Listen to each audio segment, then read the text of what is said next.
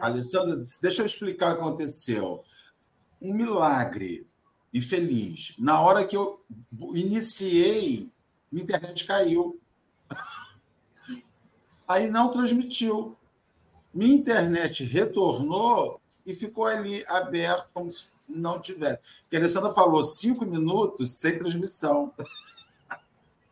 Desculpa, gente. A gente vai explicar para vocês que estão em casa e não estão entendendo é nada, só está vendo a gente rindo aqui, Marcelo se justificando. Não precisa de justificativa, né, meu povo? A gente queria, na verdade, era fazer uma pegadinha. Saber se a convidada já estava atenta, se vocês do chat iam aguardar mais um cadinho. Mas aconteceu pela segunda vez depois de anos. A gente começou o café e está aqui conversando e apresentando, já ia fazer a descrição. Eu falei assim, gente, não está ali com a musiquinha, com o negocinho de ao vivo, está faltando alguma coisa. Como às vezes eu sempre mexo em alguma coisa que não dá certo, né? Assim, é para mim ou é para todo mundo?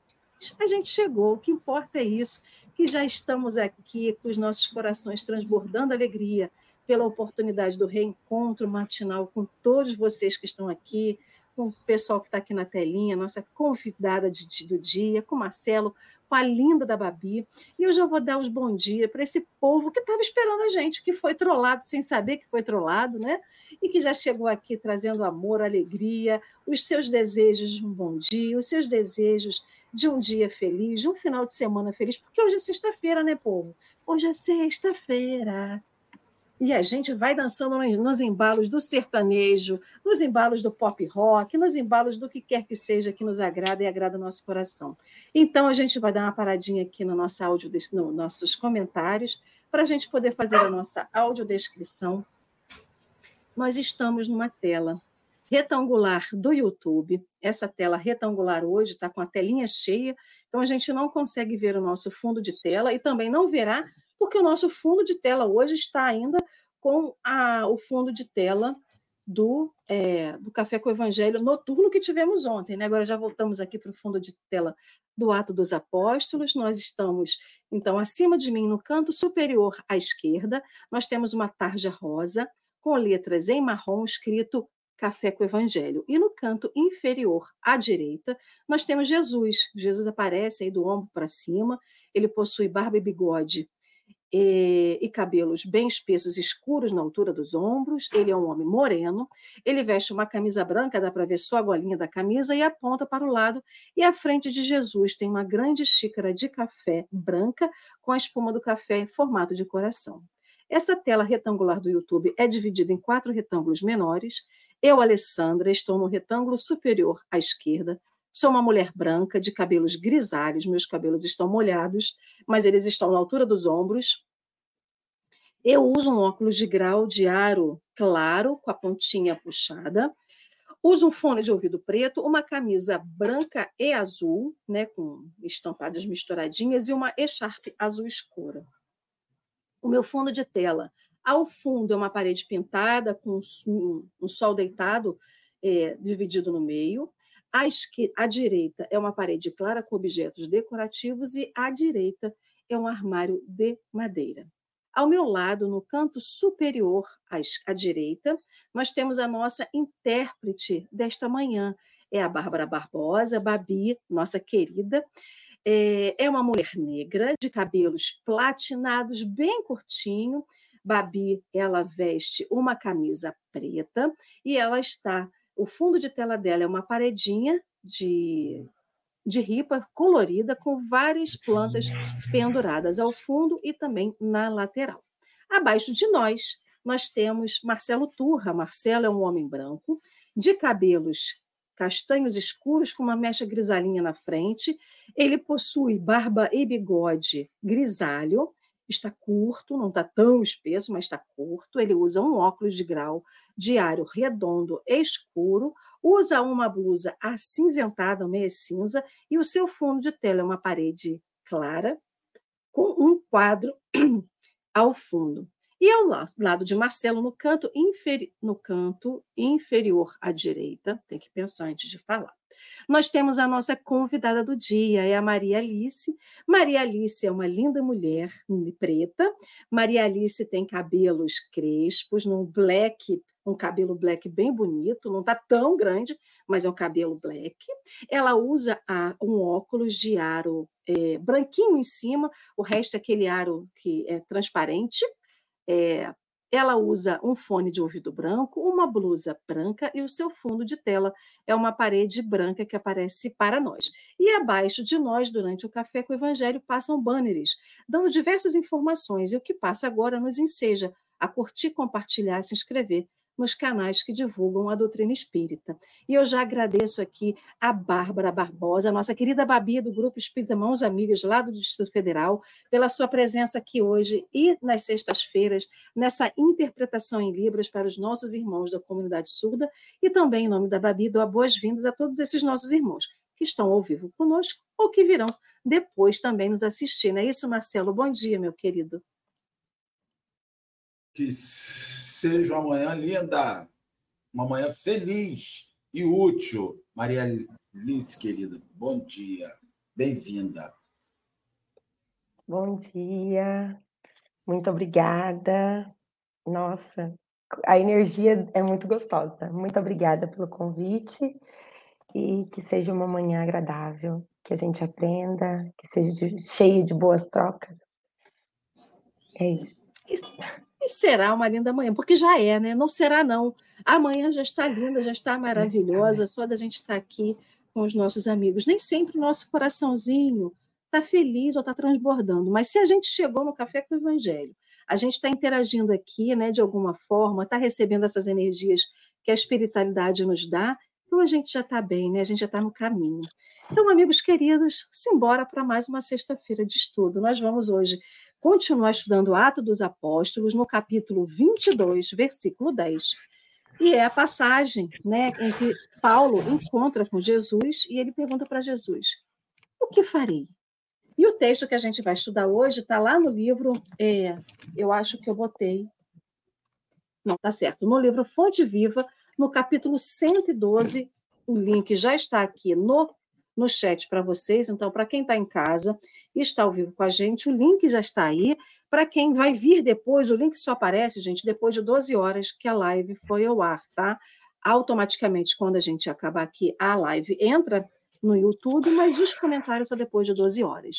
Então, para você que está em casa e não consegue acessar o link, é só ir lá no, no site, né? Bota lá no site de busca Bíblia do Caminho livro Fonte Viva, capítulo 112. Mas antes da gente poder fazer a nossa leitura aí do texto, Marcelo, você faz aquela prece cheia de amor para a gente, por favor? Vamos orar, meus amigos, vamos agradecer esse momento que nos achamos aqui reunidos com os companheiros vinculados, encarnados e desencarnados, para que esta atividade ocorra. Senhor, abençoe a Maria Alice, abençoe-nos, nós que estamos aqui, e que a, as pessoas que nos ouvem reflitam, é, repensem e achem aí, algumas vezes, um sentido para a sua própria vida. Nós esperamos com isso fazer sentido na vida das pessoas. Obrigado, Jesus. Fique conosco e vamos que vamos. O negócio já está acontecendo, Senhor. Muito obrigado. Que assim seja e assim será, porque assim Deus quer, né?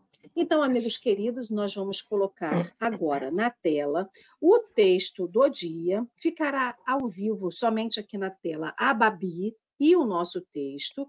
Hoje, como a gente tem a intérprete, a gente coloca só a Babi e o texto. A nossa convidada, Maria Alice, ficará com voz de mentor, ou seja, de fundo. Então, só escutaremos a voz de Maria Alice.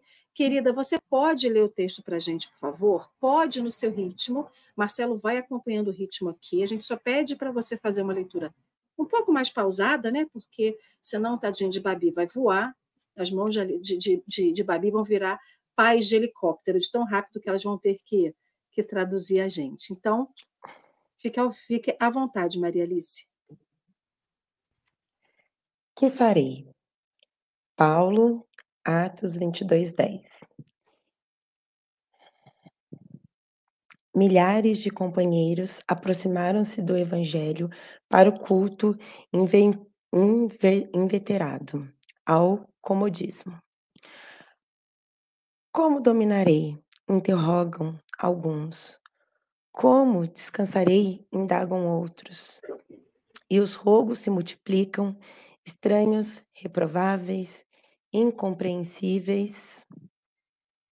Há quem peça reconforto barato na carne, quem reclame afeições indébitas, quem suspire por negócios inconfessáveis e quem exija recursos para dificultar o serviço da paz e do bem. A pergunta do apóstolo Paulo, no justo momento em que se vê agraciado pela presença divina, é padrão para todos os aprendizes e seguidores da Boa Nova. O grande trabalhador da revelação não pede transferência da terra para o céu e nem descamba para sugestões de favoritismo ao seu círculo pessoal. Não roga isenção de responsabilidade, nem foge ao dever da luta. Que farei? Disse a Jesus, compreendendo o impositivo do esforço que lhe cabia. E o mestre determina que o companheiro se levante para a sementeira de luz e de amor, através do próprio sacrifício. Se foste chamado à fé, não recorras ao divino orientador, suplicando privilégios e benefícios que justifiquem tua permanência na estagnação espiritual. Procure com o Senhor o serviço que a sua infinita bondade nos reserva e caminharemos vitoriosos para a sublime renovação. Emanuel.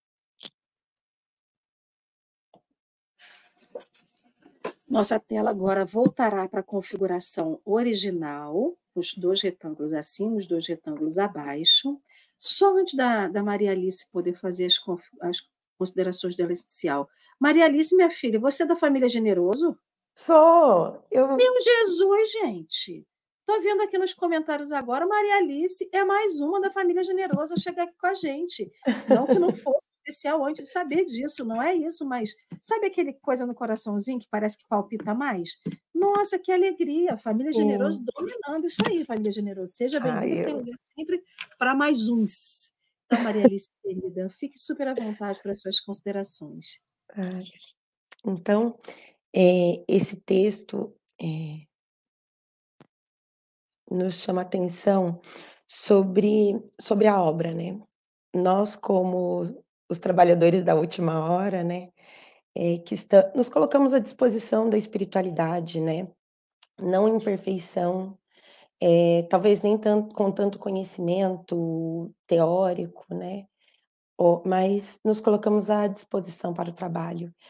E muitas vezes, quando esse momento chega, olha, você vai fazer isso agora, a gente pode se colocar numa postura, num, num local de é, de não estar preparado, ou de que, nossa, eu preciso de algumas coisas materiais antes de, né?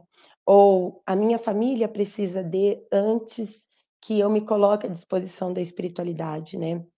Até porque é, o trabalho com a espiritualidade sempre nos exige uma atenção, né?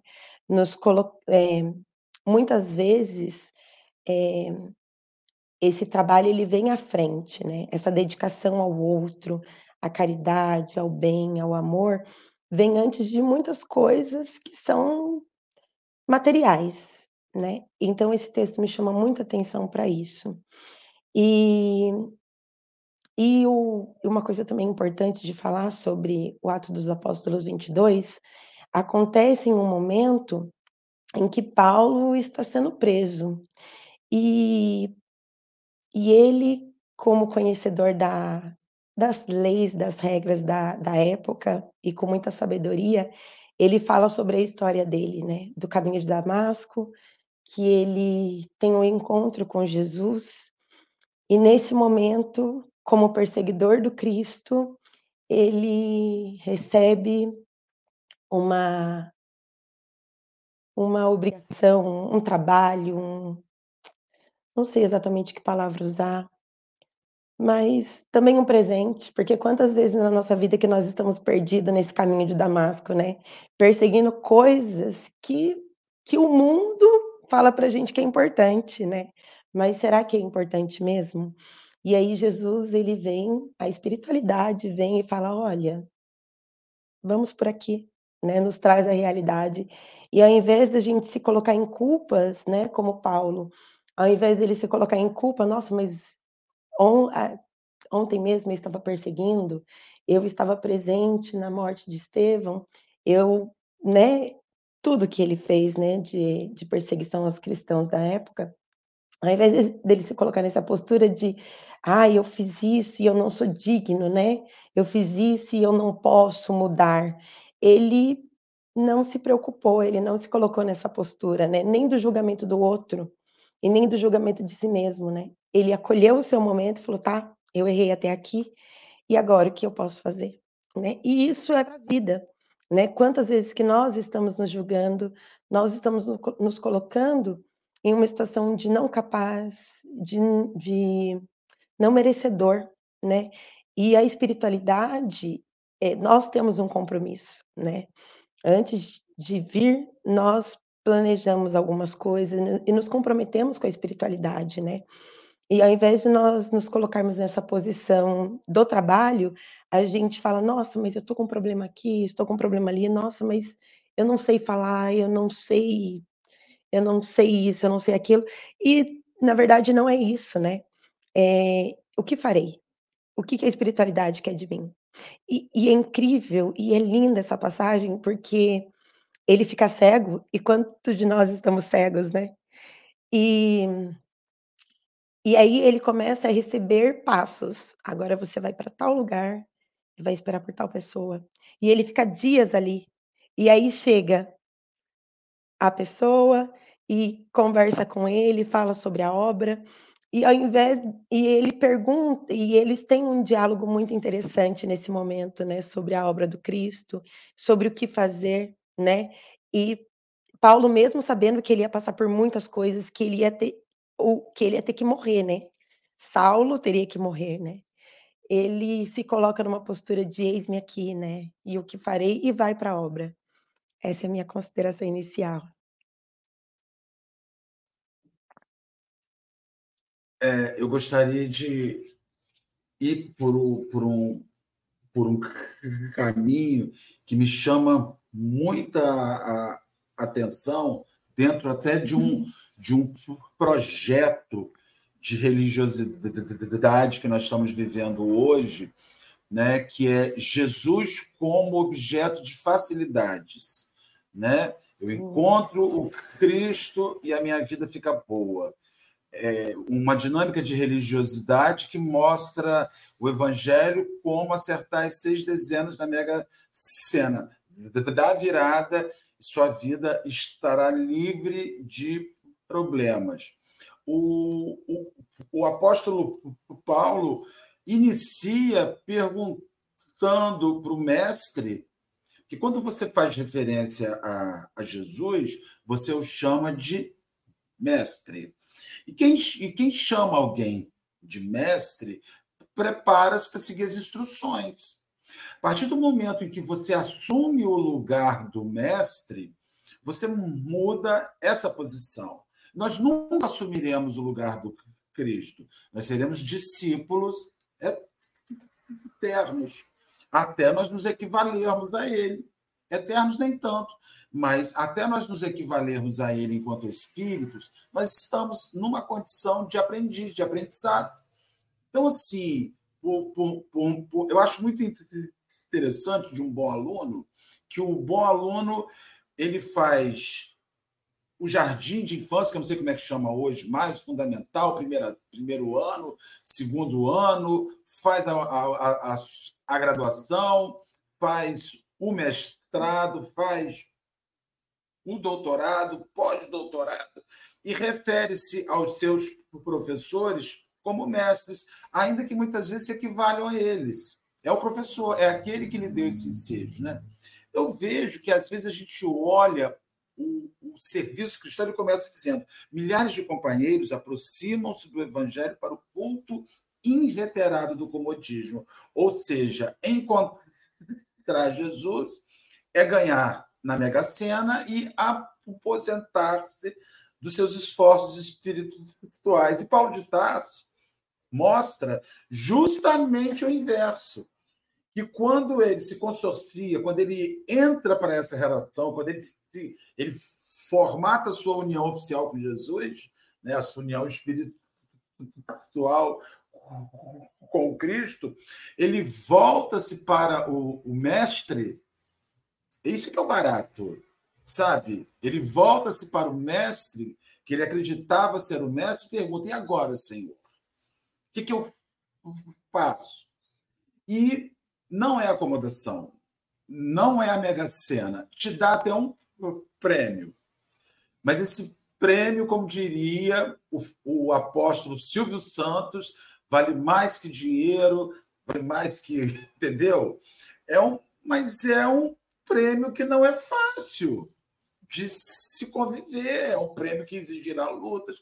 E isso eu acredito, Alessandra e, e Maria Alice, que isso é o maior paradoxo do sucesso, porque o Cristo ele é o paradoxo do sucesso.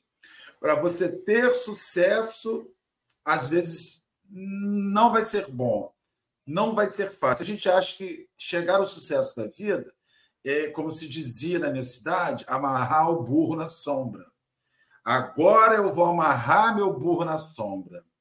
E pelo contrário, quando você encontra o Cristo, você vira o burro, né? Você vira o burrinho. Só para finalizar, agora vou finalizar. Não vou falar mais nada hoje. Falei demais.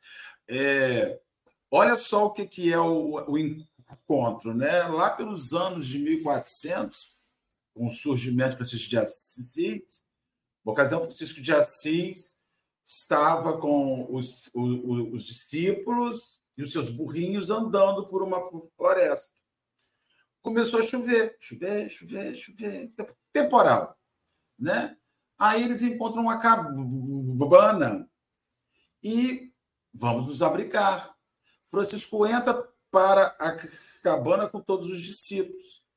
De repente, Francisco vai falar assim: Mas espera aí, por que a gente entra para a cabana para se nos abrigar da chuva e os irmãos burrinhos ficam lá fora?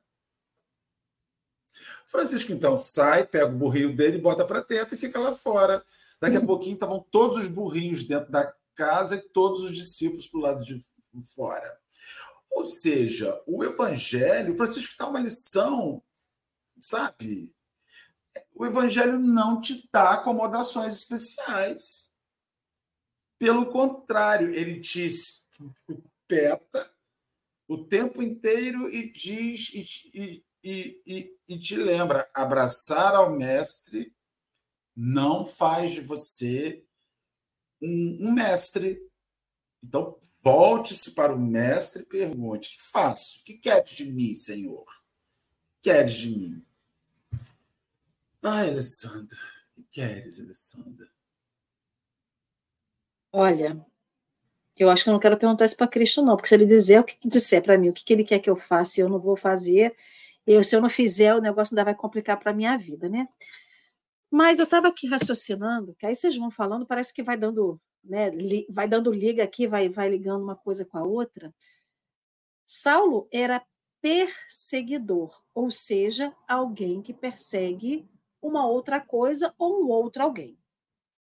E aí eu fico me perguntando: será que Saulo, Cristo já tinha desencarnado, que já tinha morrido na carne, né?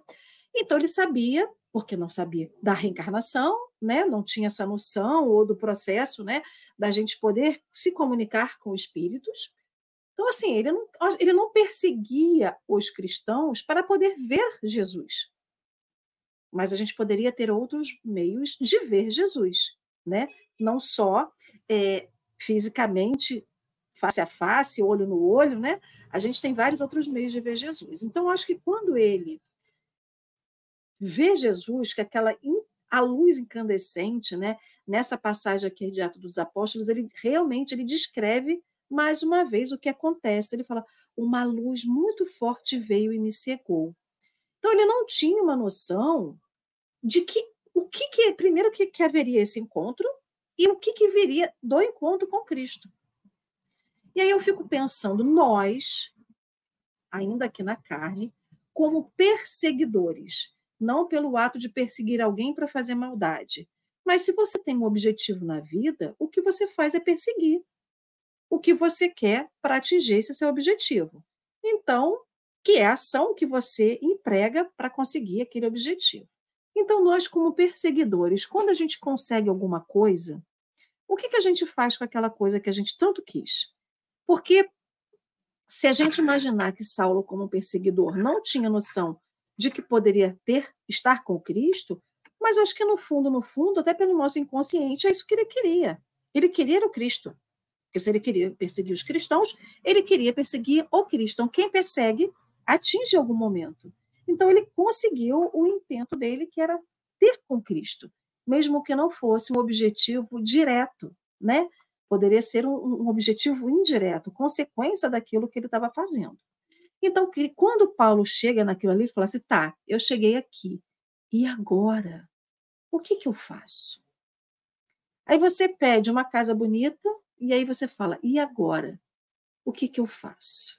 Eu peço paciência, consegui ser paciente. E agora? Eu quero um emprego, Senhor. Eu consegui o meu emprego. O que, que eu faço? E agora? Porque conseguir, se a gente for observar, depende muito mais de nós do que de outra coisa. E o que, que você faz quando você consegue? Para você manter. Porque conseguir ver o Cristo é uma coisa, agora se manter com Cristo é outra que é um pouco do que Paulo, do que Saulo faz, né? Saulo larga aquele homem velho, toda aquela história de reforma íntima, de autoconhecimento, é feito no átimo de segundo ali com Paulo, com Saulo, né? Que deixa aquela casca, tira, faz que nem a cigarra quando canta muito, né? Que a gente chama de que faz a exúvia, deixa aquela casquinha lá na árvore, ela rompe aquela casca com o seu grito, né? Com a sua com a sua, com, seu, com a sua vibração, deixa aquela casquinha e faz e renasce de novo. E Saulo renasce Paulo. Então, o que, que ele vai fazer? Ele pergunta para Cristo: o que, que eu faço agora que essa minha casca ficou para trás, que não me pertence, não quero, e eu quero ser um homem novo? E aí, Emmanuel traz aqui, né? O grande trabalhador da revelação não pede transferência da terra para o céu. Ou seja, quantas das vezes a gente, quando quer alguma coisa, a gente diz assim: Olha, Senhor, eu vou ser um anjinho, vou ser um anjinho de candura de agora por diante se eu conseguir. E a gente mente, né? Porque ninguém é anjinho de candura. E ele fala: E nem descamba para sugestões de favoritismo ao seu círculo pessoal. Ou seja, a gente não faz chantagem, a gente não faz barganha. Quer dizer, Paulo não fez barganha com Cristo. Nós fazemos. Senhor, se você me der isso aqui, você não tem noção de como que eu vou mudar. Você muda na primeira, muda na segunda, na terceira semana, às vezes no terceiro dia, o troço já foi tudo pelo ralo, porque você já desistiu de ser aquilo que você concordou e acordou com Cristo. Ou seja, a vida não é com Cristo. A vida com a espiritualidade não é essa barganha, não é essa troca de ser melhor. Eu só vou ser melhor se acontecer alguma coisa comigo. Então, assim, estamos todos nós no nosso caminho de Damasco muitas das vezes, a gente às vezes até encontrou com a luz. Mas o que, que a gente fez? Ah, deve ser o pirilampo que está que, que tá com a bundinha um pouquinho mais iluminada. Não é Jesus, não. Aí você passa adiante. Então, a gente deve ter se defrontado com diversos portas de Damasco na nossa vida, a gente rejeitou.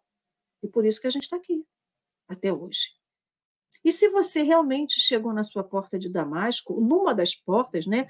Porque eu acredito que a gente não vai ter só uma porta de Damasco na nossa vida, a gente terá várias, porque são várias imperfeições que a gente não dá conta de fazer de uma vez só. O que, que a gente pergunta? Será que a gente pergunta para o Cristo? Quando a gente se torna cristão, não vamos nem falar de porta de Damasco, não vamos nem tão longe assim, né? Mas uma coisa que é um pouco mais concreta, mais real na nossa vida. Gente se entrega para o Cristo dentro de uma religião, dentro de uma proposta filosófica, a gente pergunta para ele o que, que ele quer que a gente faça dentro daquilo ali? Quando você vai e escolhe para a casa espírita, escolhe seguir o espiritismo, você perguntou em algum momento, Senhor, o que queres que eu faça aqui nessa doutrina, nesta casa? Quantos de nós entra na casa espírita e sai sem nunca ter contribuído para a casa espírita? Não estou falando de contribuição financeira, não. Estou falando de contribuição material, é, é, nossa doação, nosso tempo, nosso tempo de qualidade, nosso tempo de amorosidade, nosso tempo de acolhimento. A gente já um dia já fez isso. Então, é, esse o que fareis é uma pergunta íntima entre você e Jesus, porque ele vai te responder o que você que ele quer que você faça. Não é ser missão de vida, não é isso. Para Paulo, até pode ter sido, mas para a gente não vai ser missão de vida, vai ser missão, uma proposta de mudança para a vida que a gente está levando. Vai ser a divisão entre o homem velho que a gente não quer mais ser, mas a proposta do homem novo que nós todos desejamos ser. Então, essa, o que fareis, ela traz embutido com ela essa proposta de mudança para a nossa vida. A gente quer mudar? A gente quer sair da zona de conforto? A gente quer sair da onde a gente está, às vezes, no quentinho que a gente está, no nosso casulinho? A gente não quer ser né, que nem a cigarra que canta né, e vibra tanto que rompe a sua casca e vai renascer. A gente não quer ser cigarra. A gente quer ficar grudado na árvore como aquela casquinha que ela deixa. Não sei, não sei se eu viajei muito aí, Maria Alice, me salva. Nossa, perfeito. É, nossa, quanto aprendizado, quanto sabedoria. É interessante. É, sair da zona de conforto, porque nós nos acostumamos, a, nos acostumamos até com aquilo que não é bom. A gente sabe que o espinho está doendo, né? Mas muitas vezes a gente tem medo de tirar o espinho da carne, né? Tudo isso que você me é, fala me traz muito sobre isso. E a proposta da espiritualidade é o trabalho, né? E não é o trabalho para o nosso ego, e é o trabalho diário, né? É, o trabalho dentro de um centro espírita, de uma tenda de umbanda, é, de uma casa espiritual, de uma igreja evangélica, é, em qualquer religião, né? Ela é um treinamento para mim, né? E, porque a, é, é na rua, é no nosso dia a dia que a gente trabalha para Cristo, né? É, a mudança, como que a gente faz para dominar as nossas tendências, que não são tão positivas assim, é feito no dia a dia, né? É, e muitas das vezes a nossa zona de conforto está no descanso. Ai, eu tô tão cansada hoje, eu não vou. Ai, quero só tomar um banho e descansar. Estou com dor de cabeça, hoje eu não consigo. Um vizinho precisa de você. Ai, eu não consigo porque eu não estou muito bem. Quantas vezes, muitas vezes gente, nós estamos nas nossas dores, né? E não se volta para o outro. E o trabalho do Cristo, ele exige que você deixe um pouco do seu ego, né? Fala assim, olha, fica um pouquinho aqui, eu vou cuidar de você, né?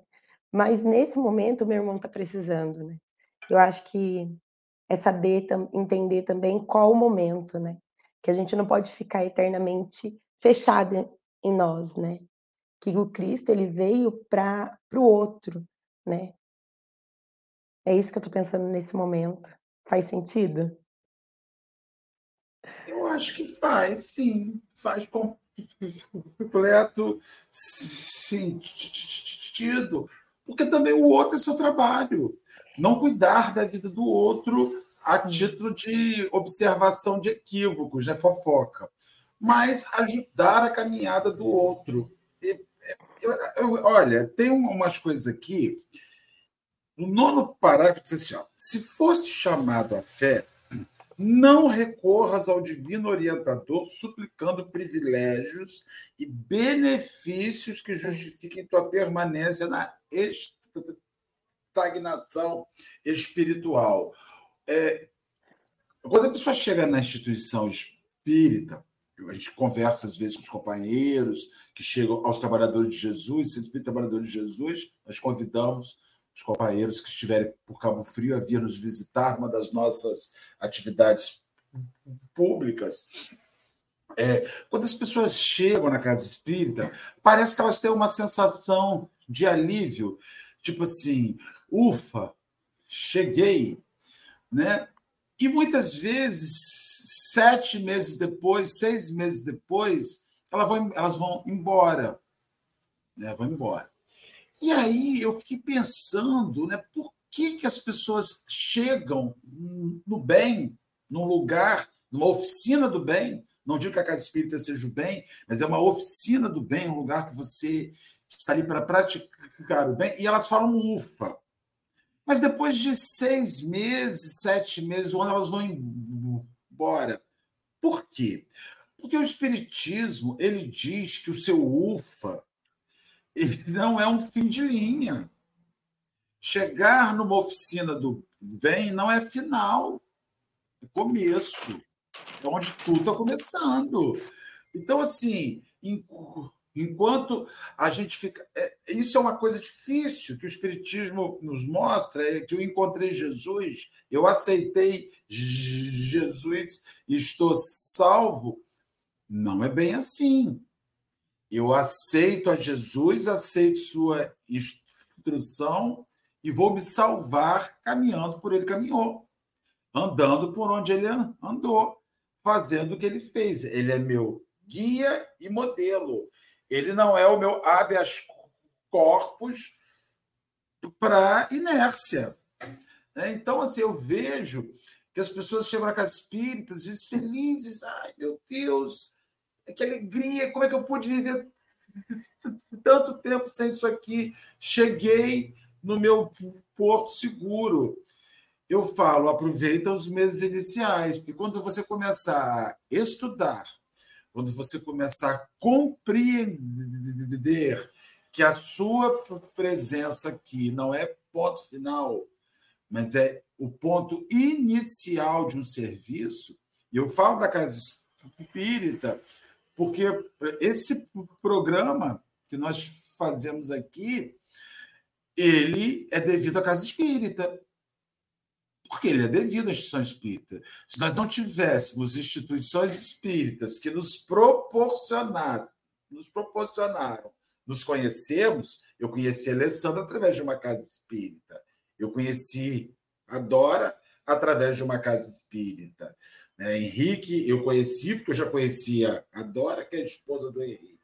Então, justamente, foi uma relação institucional de casa espírita que nos permitiu nós estarmos aqui. Muitas pessoas podem dizer, ah, mas a casa espírita não fomenta determinadas atividades, mas ela fomenta relações. E são as relações que fomentam atividades. Né? Nós temos na nossa instituição espírita, em Cabo Frio, nossa instituição espírita não distribui alimento nas ruas para as pessoas em situação de rua, não distribui os cobertores nas ruas para pessoas em situação de rua, mas um grupo de pessoas que está dentro da casa espírita fomenta esse trabalho e realiza ele nas ruas. Aí vão dizer assim: ah, mas a casa espírita não estimula, né? E, e, e eu falo, gente, a casa espírita estimula a relação, convivência, que cada um mostre o melhor. Então, assim, é só o começo de muitas e muitas situações. A nossa Casa Espírita faz um trabalho que eu acho fabuloso, que é de visitar pessoas acamadas. Coisa tão simples, né? Mas só quem está acamado sabe o que é receber uma visita, um passe, uma oração no seu ambiente de dor. E as senhoras saem, né? vão lá uma vez por semana, senhoras e senhores, e, então, assim, é, eu queria, já me encaminhando para a minha consideração final, dizer que o Cristo ele é um agente estimulador de trabalho, não é um oferecedor de inércias inúteis que faz com que ele trabalhe para você. Emanuel tem uma mensagem que eu associo muito a, a seres humanos, ele tem uma parte chamada Orquídeas do Evangelho. que é uma orquídea? Né? Uma orquídea, para se evidenciar, ela se posiciona em cima de um outro organismo, que não é ela. Então, ela diz o seguinte: é lindo a orquídea, mas não seja uma. Não se posicione em cima da obra, porque você usa a obra para se evidenciar. Não faz isso com você, não, nem faz isso com a obra. Né? É, falei demais. Gente, eu estou falante hoje, Maria Alice. Deixa só, antes da Maria Alice né, passar a palavra para a Maria Alice, só dar aqui as boas-vindas para para para Tereza Pascucci, que é uma surda que está aqui conosco hoje, e o Joaquim, que é esposo de Babi, que também é surdo, que está aqui com a gente hoje. É uma alegria quando a gente vê, né, nesses dias que a gente tem o, a interpretação em Libras, que os nossos irmãos da comunidade surda possam estar aqui, né? Então é uma alegria que vocês estejam aqui conosco nessa, nessa construção coletiva que temos dos nossos pensamentos, das nossas ideias. Mas, Marcelo, você estava falando sobre a criação, a construção de relações interpessoais na casa espírita. E algumas pessoas podem dizer assim: ah, mas a casa espírita não é para isso. Ou a casa espírita que eu vou é muito seca. O pessoal lá nem se cumprimenta direito, nem olha no olho. Então, assim, a casa espírita ela é, um, é uma instituição, ela é um local que é feito de individualidades. É um local coletivo, mas feito de individualidades. Qual é o meu papel nessa questão coletiva? O que, que a minha individualidade né, vai fazer nessa, nesse coletivo de construção dentro da casa espírita? Ah, na casa espírita, ninguém nunca abraçou, mas você já abraçou alguém? Já, né? Ah, mas na casa espírita não tem isso, mas você já fez isso, já tentou? Então, assim, somos nós que construímos. A casa espírita, ela, como o Marcelo falou, é um local, é um laboratório, onde a gente vai para experimentar, para a gente experienciar. Não que as pessoas sejam cobaias, não é isso. Mas se a gente fala assim, eu não tenho ninguém na minha casa, como é que eu vou interagir com uma pessoa que se eu moro sozinho? Então, a gente vai na casa espírita, a gente tem o nosso trabalho. E aí, quando a gente olha ao nosso redor, a gente vai vendo que todo lugar que a gente tem são locais de trabalho. Alguma vez você já chegou no seu trabalho para o seu chefe e perguntou o que, que ele quer que você faça?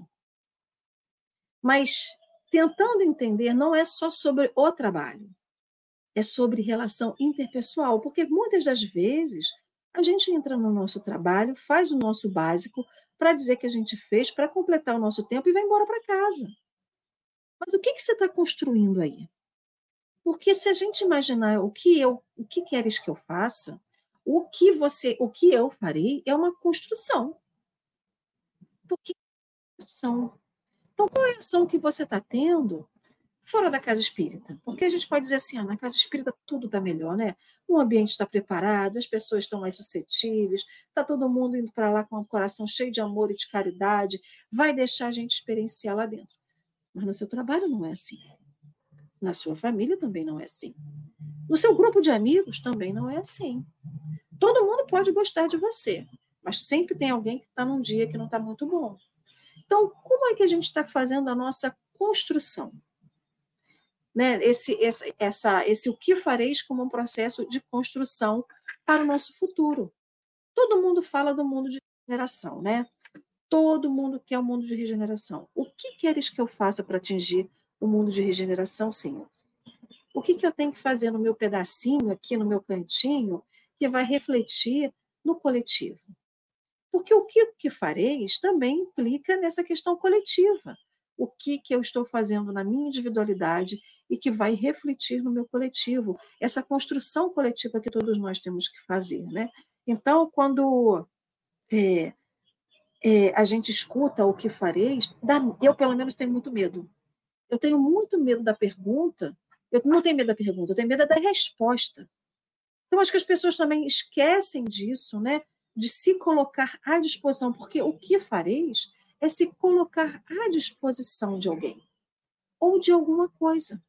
E a gente não está disposto a estar à disposição. A gente está disposto a ser servido, mas a servir, quem é que quer servir? Porque o que fareis traz também a reflexão de você ser servidor, aquele que serve, que se transforma num caminho para que alguém também chegue num objetivo. Então, dá medo do resposta. Eu tenho uma colega lá em Macaé que ela dizia assim, ela fazia essa pergunta a Jesus, né? Ela, ela sempre faz isso. A primeira vez que eu escutei essa reflexão do que fareis foi dela. E ela falava assim: Senhor, o que queres que eu faça? Eu estou aqui para te servir. E ela falou que chegou um tempo da vida dela que as pessoas do nada batiam na porta da casa dela para pedir ajuda, em qualquer dia e horário do dia. Então, podia ser de madrugada, podia ser de noite. E o marido dela não entendia nada. E ela falou assim, gente, eu também não sei, porque na minha porta não tem uma placa de que de tipo assim, ah, eu, eu, eu, ofereço algum tipo de serviço, tipo assim, ah, eu sou costureira, né? Aquelas divulgações que a gente faz de, de autônomo na nossa porta. E ela falou que as pessoas batiam, e ela falava assim, não, porque a gente vê uma luz indicando para cá. Se coloca à disposição do Cristo, uma luz se projeta sobre nós, porque sempre terão a gente como ponto de referência. Não é que a gente vai ser salvador da pátria, não é isso. É quando você está andando no meio da rua e alguém está passando mal, é você que ele vai te pedir ajuda. Quando alguém estiver passando no meio da rua com fome, é a você que ele vai pedir a ajuda de comida. Eu estou com fome. Às vezes alguém vai passar na rua, vai se sentir mal, e é em cima de você que ele vai apoiar para não cair no chão. Porque quando a gente se dispõe para Cristo, alguma coisa na, em torno da gente muda quando essa pergunta é respondida numa ação sincera, né? Primeiro que a pergunta é sincera e a gente aceita sinceramente estar disposto para o outro. Então, quando aquela mulher fez essa pergunta e se colocou disposta, a casa dela passou a ser o ponto de referência para todos aqueles desvalidos de alguma coisa. Às vezes era desvalido não da fome, não da roupa, não da rua, mas desvalido emocional, espiritual, que iam na porta da casa dela e bater.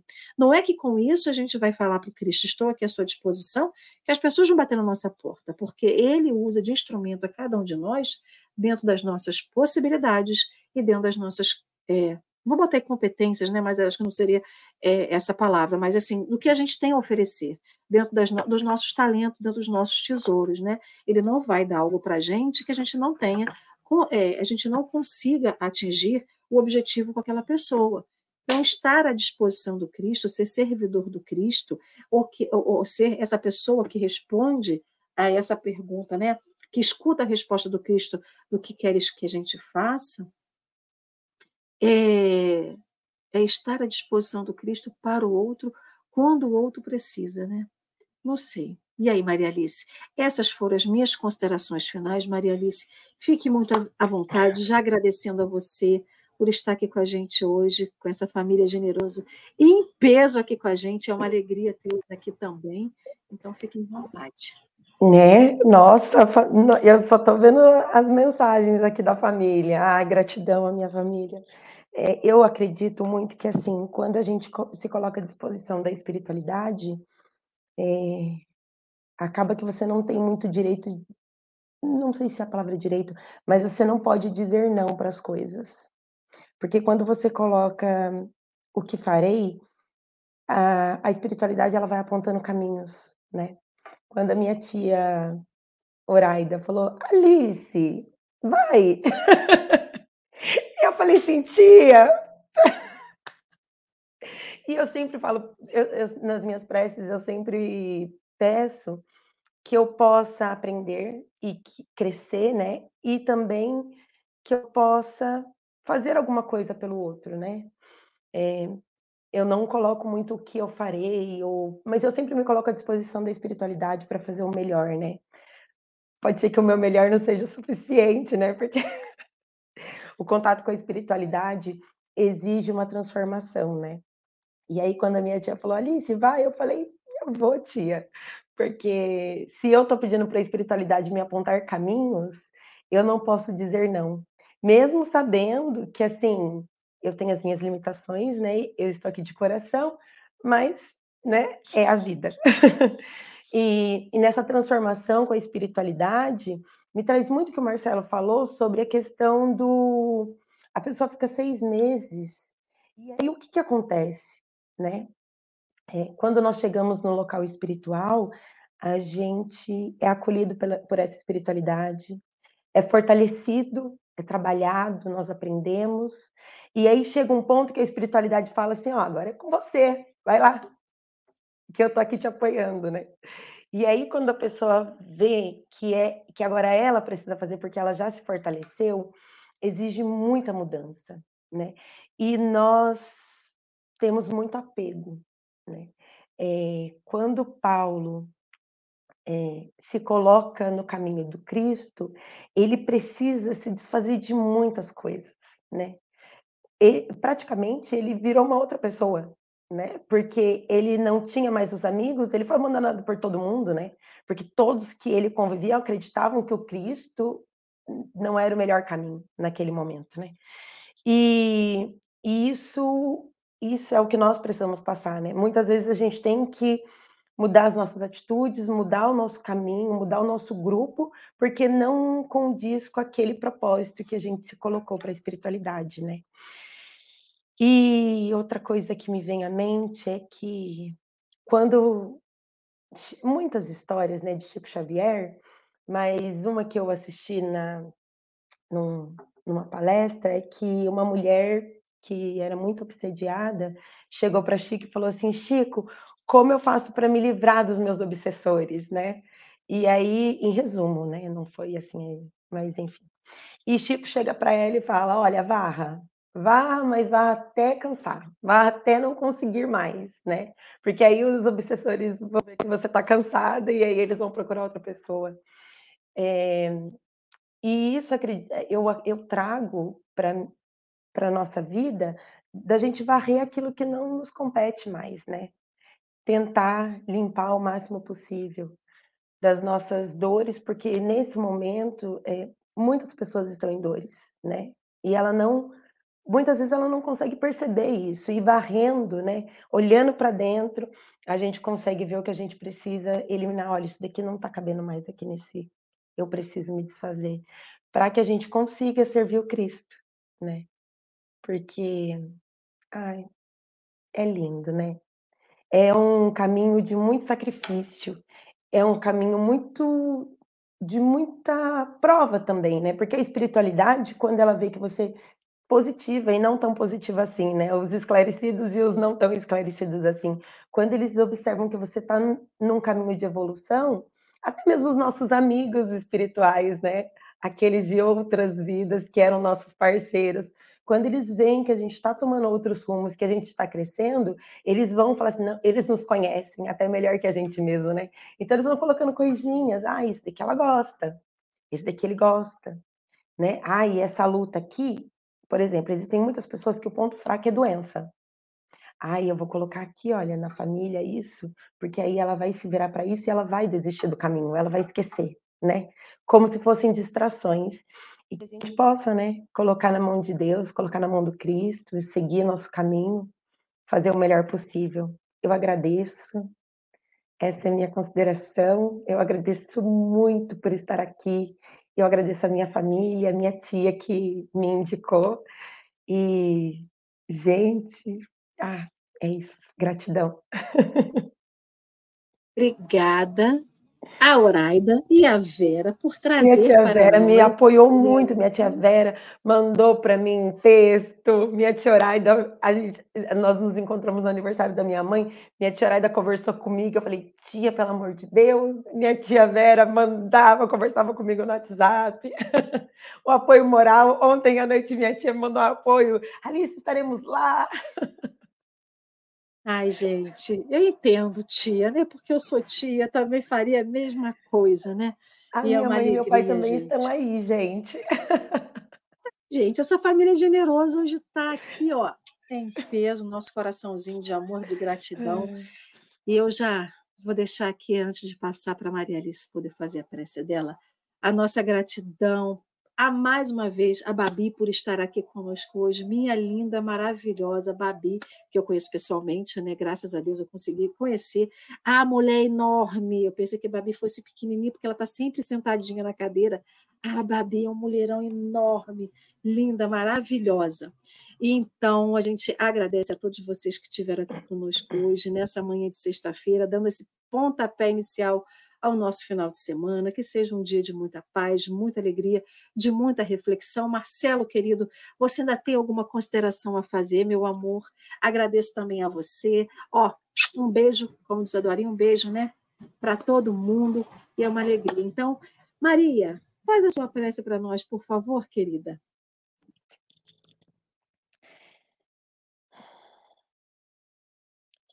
É...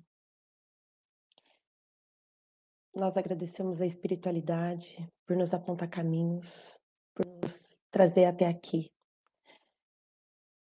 e nos apresentar pessoas maravilhosas que nos fazem crescer e aprender nesse caminho do Cristo, que é um caminho de muito trabalho, que a gente tenha sabedoria para ser luz, nós tenhamos sabedoria para ajudar o nosso próximo e para aprender a cada dia. Que a gente possa olhar para o outro e acolher a cada um de acordo com as nossas possibilidades. É o que nós pedimos e agradecemos. Agradecemos pela oportunidade do dia, da vida, da saúde, da nossa família. Que assim seja.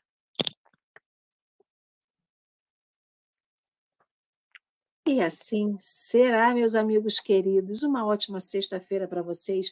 Divirtam-se, pulem, se joguem na vida, né? Se joguem na vida, mas voltem amanhã, porque sete da manhã a gente está aqui, hein? Sabadão, sabadão com café com o Evangelho, sete da manhã. E até amanhã. Fiquem com Deus.